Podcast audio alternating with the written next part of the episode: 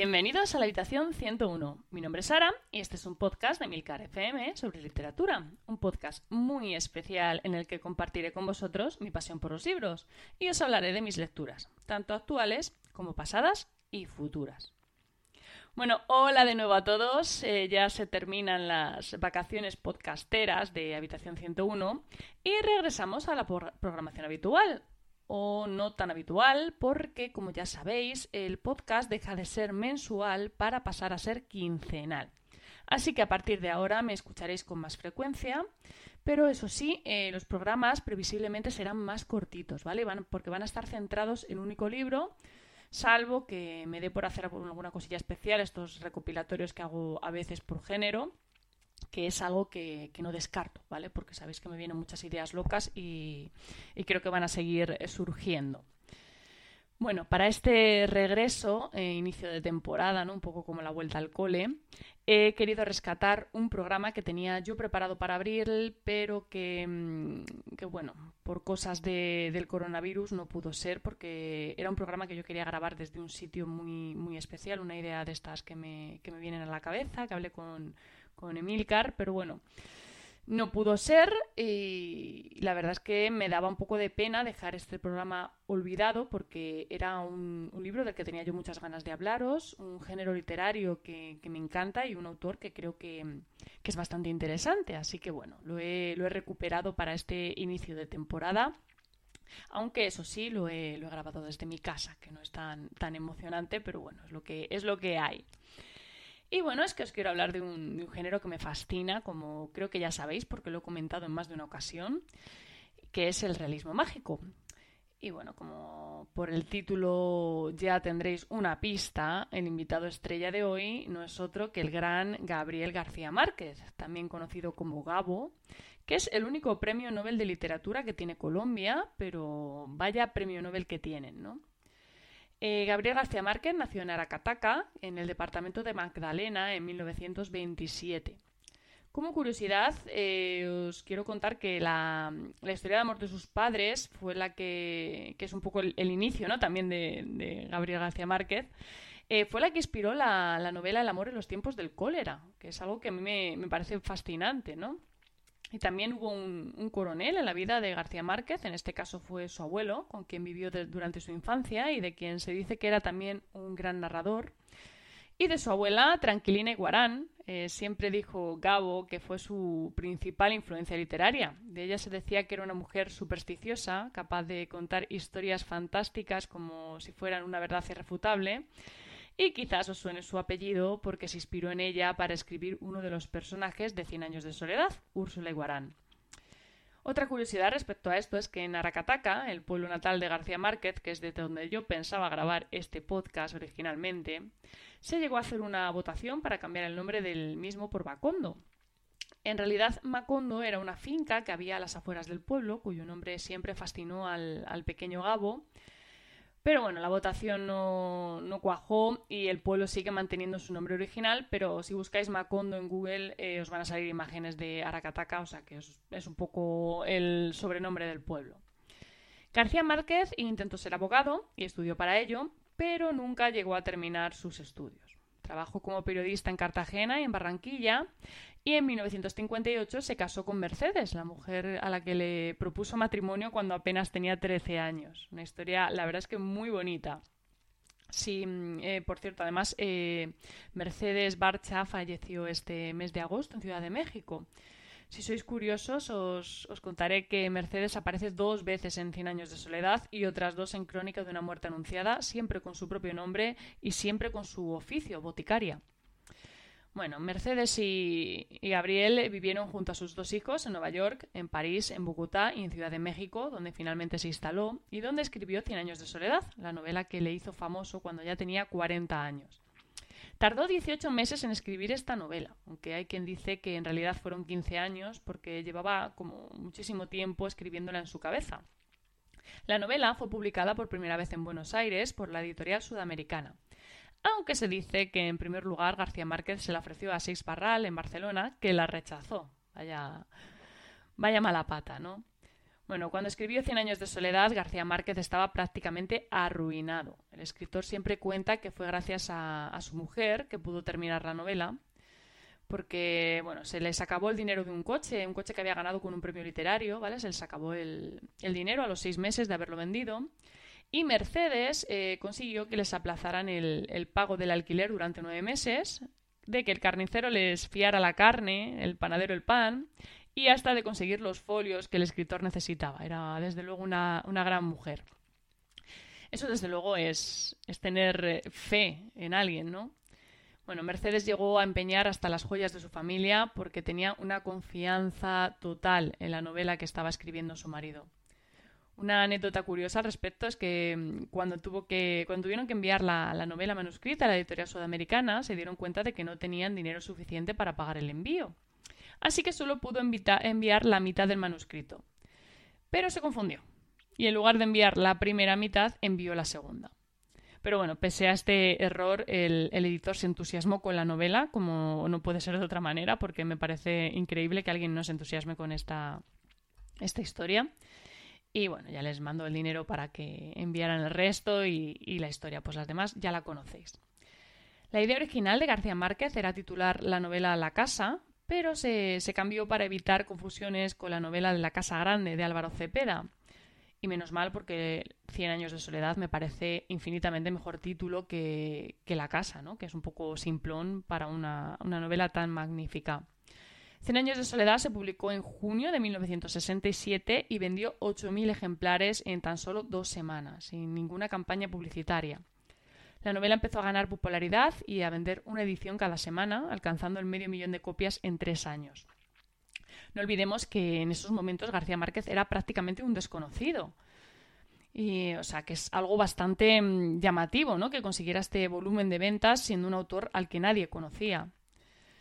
Bueno, lo demás ya lo sabéis, la novela se tradujo a más de 35 idiomas, empezó a acumular premios internacionales y actualmente se la considera uno de los títulos más vendidos de la historia, con sus 30 millones de ejemplares. Y por supuesto, hoy día es considerada una de las obras más importantes de la literatura universal. Entiendo que la mayoría de vosotros habréis leído Cien años de soledad o al menos tendréis una idea de lo que trata, porque si no recuerdo mal es algo que se da incluso en el, en el instituto, ¿no? cuando se habla del realismo mágico.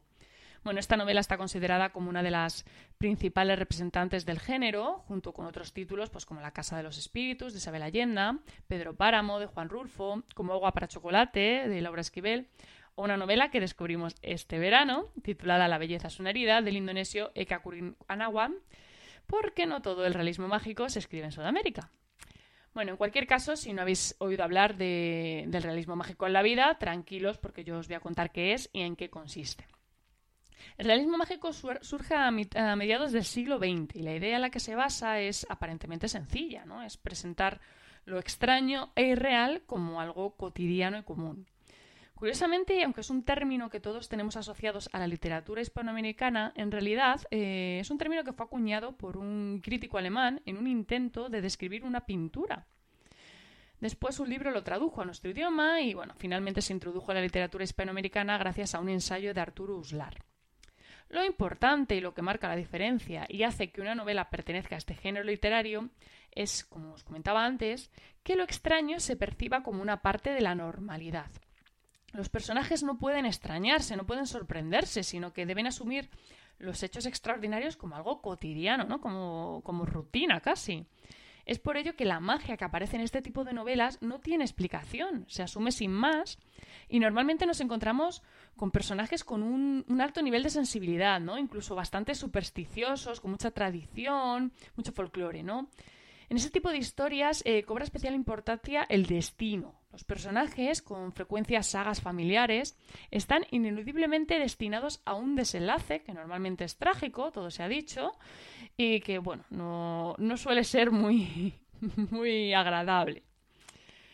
No tiene nada que ver eh, con el género fantástico, ¿vale? Y basta leer una novela para entenderlo.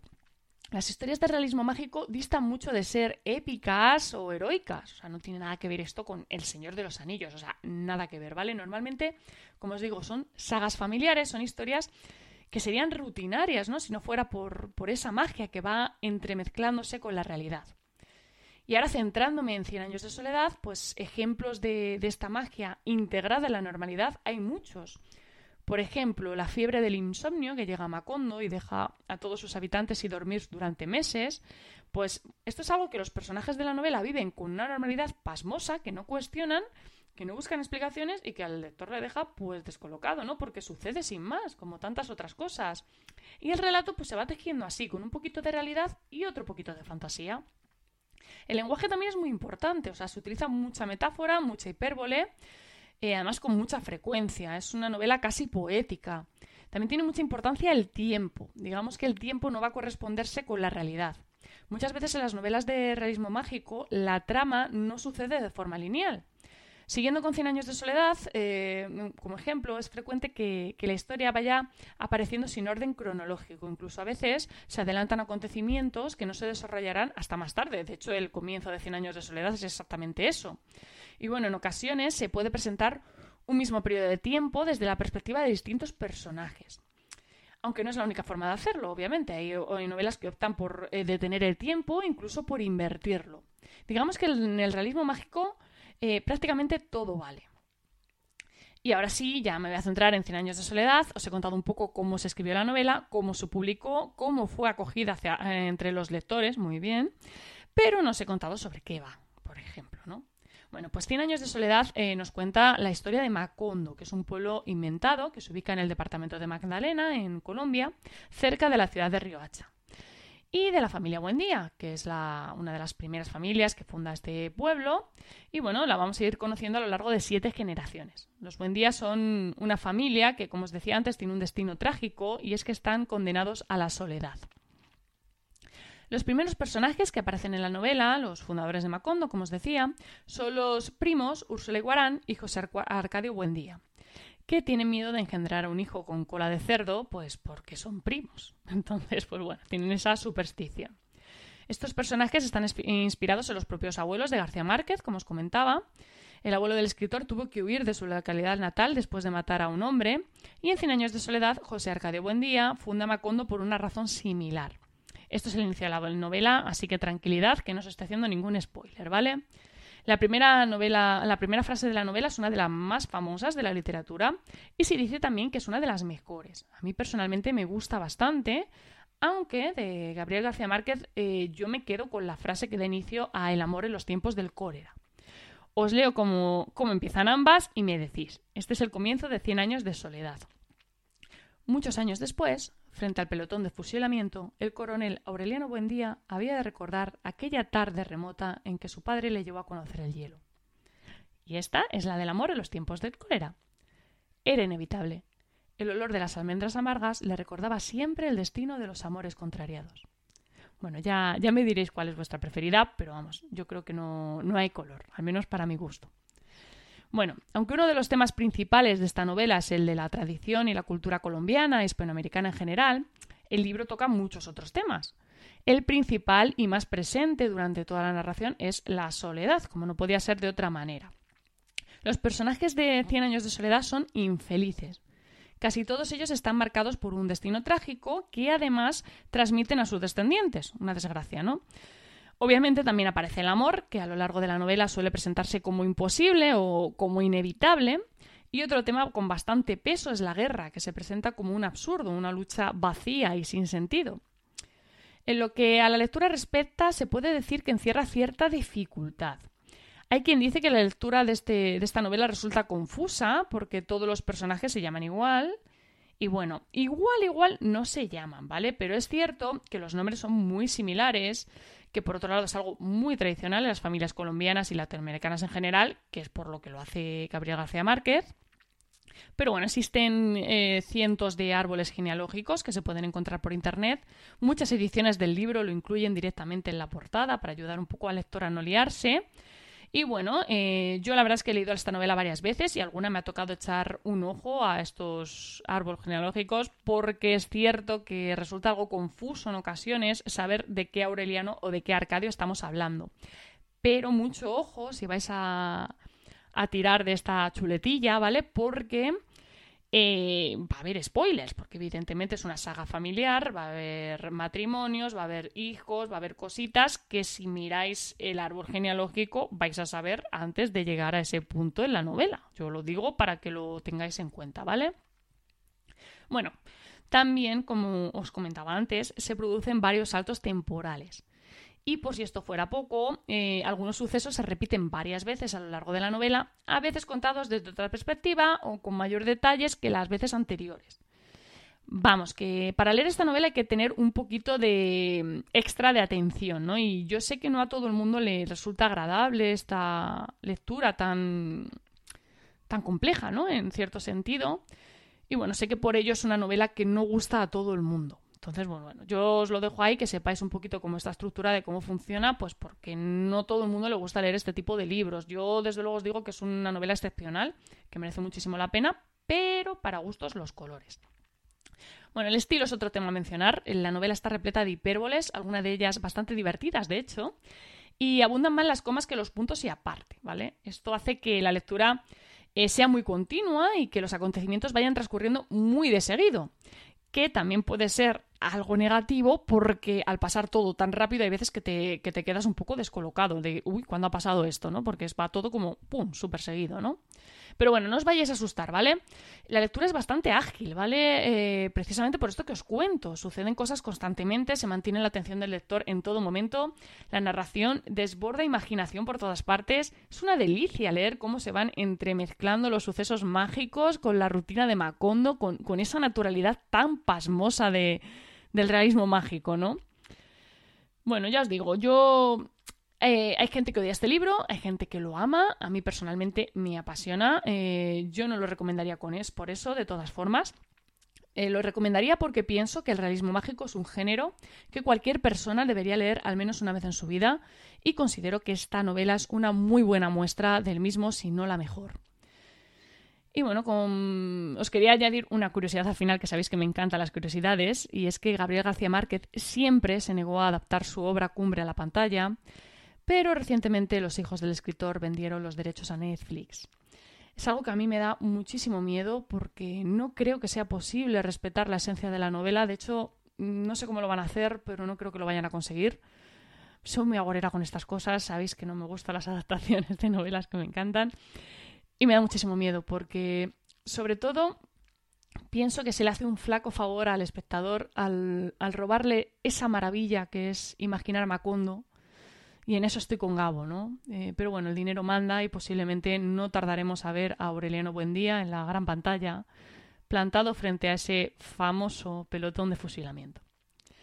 Muchísimas gracias por el tiempo que habéis dedicado a escucharme. Espero que os haya gustado el capítulo de hoy, que os animéis a leer la historia de los Buendías o cualquier otra novela de este género tan maravilloso. Como siempre, tenéis los medios de contacto y toda la información y enlaces del capítulo en emilcar.fm barra habitación 101. Y si os apetece charlar un ratito sobre libros, ya sabéis que tenemos un canal de Telegram t.me barra habitación 101 al que estáis más que invitados.